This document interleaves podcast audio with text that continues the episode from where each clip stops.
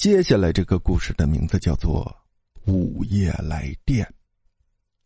晚上十二点，刚刚加完班的王杰终于赶回了家，疲惫的他连衣服都来不及脱，一下子就倒在了床上。就在他刚刚要睡着的时候，一阵急促的铃声响起，吵醒了王杰。“喂，谁呀？”王杰没好气的说道。然而没有人应答，只有粗重的喘气声。“谁呀？说话呀！”见对方还是没有回应，王杰立马挂掉了电话，随手把手机扔在了床上。“他妈的谁呀？大晚上的打电话也不说话！”王杰骂咧咧的，又重新躺回到床上。就在这时候，手机铃声又响了起来。王杰不耐烦的接起了电话，愤怒的说道：“大半夜的，还让不让人睡觉？有事说事没事我挂了。”是我呀。就在王杰准备挂掉电话的时候，对方突然说话了，沙哑的声音像是快要撕裂了一般。“你是谁？”王杰一下子从床上蹦了起来，顿时睡意全无。“怎么，老朋友？”忘记我了？你不会连我的声音都听不出来了吧？你你你你你究竟是谁？此时的王杰脸色惨白，额头已经沁出了一丝冷汗。还用我解释吗？好吧，三年前东山岭悬崖，林雷，你你不要再说了，你你要干什么？王杰颤抖的说着，握着手机的右手不自觉的哆嗦了起来。我想干什么？你难道不知道吗？我我不是故意要害你的，我也不想的。我马上去找你。我可好久没有见到你了。什么？不不，你不要过来！王杰大叫着从床上站了起来，冷汗已经浸透了衣服。嘟。嘟嘟，这个时候，对方却是已经挂断了电话。此时的王杰却是陷入了恐惧之中，不禁想起了一段往事。刚刚那人口中提到过的林磊是的确存在的，而且是他曾经最要好的同事。那是三年前的一天，公司派遣王杰与林磊前往外地考察项目，老鹰岭就是他们其中的一站。就在老鹰岭的那天晚上，两个人因为项目的规划产生了分歧，因此而发生了争吵。在争吵过程中，不知是王杰还是林磊谁先骂了一句，进而展开了骂战。骂着骂着，两个人竟然又互相推搡了起来。但是他们却是忘了，他们是站在建在陡峭的悬崖路上的，眼看着离悬崖边越来越近。两个人却浑然不知。首先被推到悬崖边上的是林磊，在林磊快要掉下悬崖的瞬间，惊醒了王杰。他一个箭步冲了过去，一把拉住了林磊。当时的悬崖边上没有借力的东西，林磊又有些微胖，王杰本身又比较瘦弱，他只能死命的拉着林磊，想把林磊拉上去，却有些力不从心。而此时的林磊却大呼着救他。还要说一起开发项目，他不提项目还好，一提项目反倒是提醒了王杰。王杰心里顿时挣扎起来。如果把林磊救上来的话，他就要与我共同开发项目，开发项目所需要的款项，他就要占一份。这在以前都是两个人商量好的，而现在不正是给了他一个中饱私囊的机会吗？尽管王杰内心天人交战，但是最终还是贪婪泯灭了他最后的一丝人性。在另类绝望的眼中，他松开了手。王杰报了警，他想着，与其让别人发现，不如自己先报警。然后他又捏造事实，警方的最终判定结果是失足落崖。然而在崖底，警方并没有找到林磊的尸首。只是在悬崖下找到了他残破的鞋子和一滩血迹，但是从那么高的山崖摔下，他又岂会不死？警方在把整个山崖周围翻了个底朝天的情况下，也没有发现林磊。于是警方认为林磊极有可能是被山崖下的猛兽拖走了。但是王杰却并不是这么想的。后来他向附近的村民打听，有没有什么陌生人从山里出来。在山民的一致否定下，他才放下了心。这件事已经过去了三年了。刚开始的时候，王杰的确有些愧疚，毕竟是他害死了林磊。不过，随着时间的推移，这件往事王杰就慢慢的忘却了。刚刚那个人会是林磊吗？他真的没有死吗？如果真的是他，那为什么当年他不去报警？王杰心惊胆战，他又想到了另一种可能，随即又摇了摇头。一夜未眠，整个白天工作的王杰心神不宁，以至于手头的工作出了差错。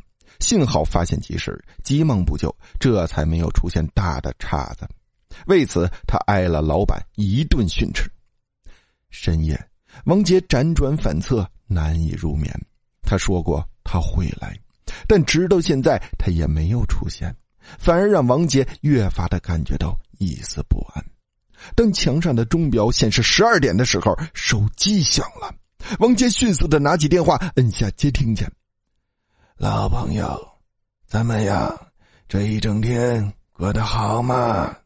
又是那个沙哑的声音。你究竟是谁？王杰大声质问。还要我再提醒你一遍吗？不，不可能的！不，你已经死了。快，快说，你是谁？嘿嘿，对呀，我已经死了。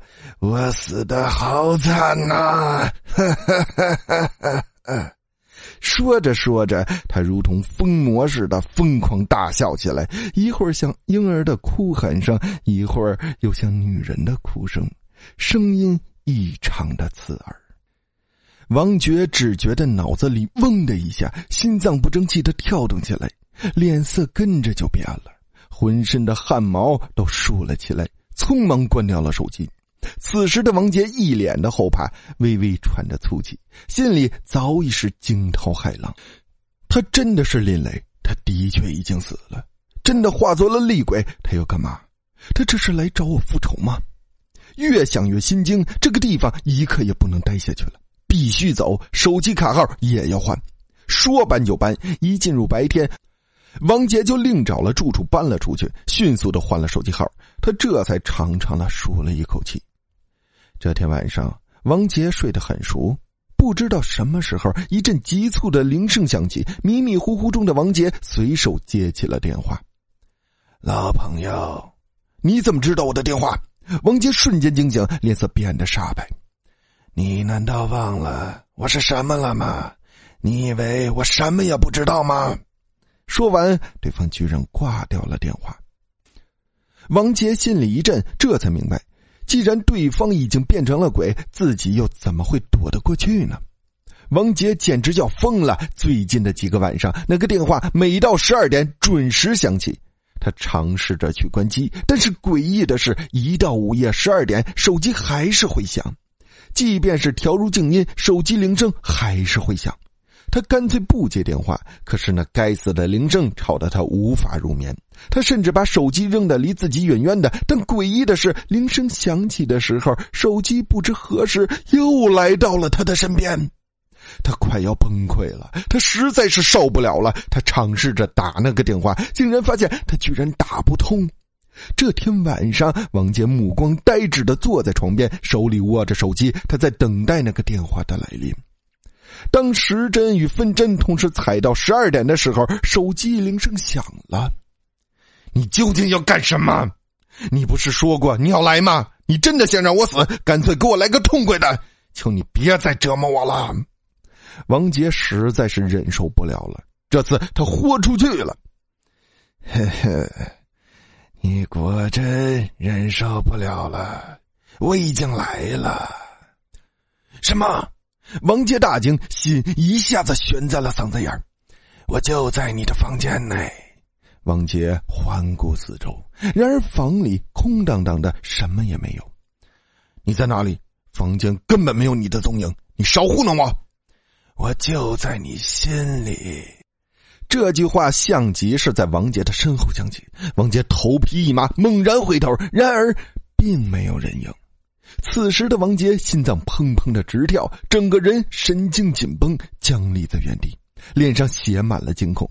就在此时，砰砰砰，敲门的声音响起，吓了王杰一跳。谁？谁呀？没有人应答，只是一阵急促的敲门声。王杰这下更紧张了，他转动了一下僵硬的脖子，无比缓慢的朝着门口靠近。当他走进门口的时候，敲门的声音消失了。王杰透过门镜向外看去，没有任何人影，只有无尽的黑暗。王杰如释重负，刚要喘口气，那敲门的声音又响了起来。本要沉下去的心脏一下子又悬了起来，他只觉得自己已经面临崩溃的边缘。他也无法忍受，猛地一把拉开了门，瞬时，一张极度惨白、面部扭曲、满是血泡的脸呈现在他的眼前。最关键的是，那上面没有五官。噗！王杰终于忍受不住，早已积压已久的一口鲜血吐了出来，只听到自己紧绷的神经猛地一下崩开了。王杰死了，眼睛睁得大大的。眼里写满了不甘，真无趣呀！还以为你会多撑几天呢。那张惨白的面孔被揭了下来，露出一张人脸，那赫然是林磊。林磊没有死。三年前的那个晚上，王杰在松开他手的时候，他的确是绝望的。不过有幸的是，他并没有跌落到悬崖下面，而是被茂密的树枝遮挡。然后他又滚落到悬崖中间的一处山洞里，那个时候他是晕的。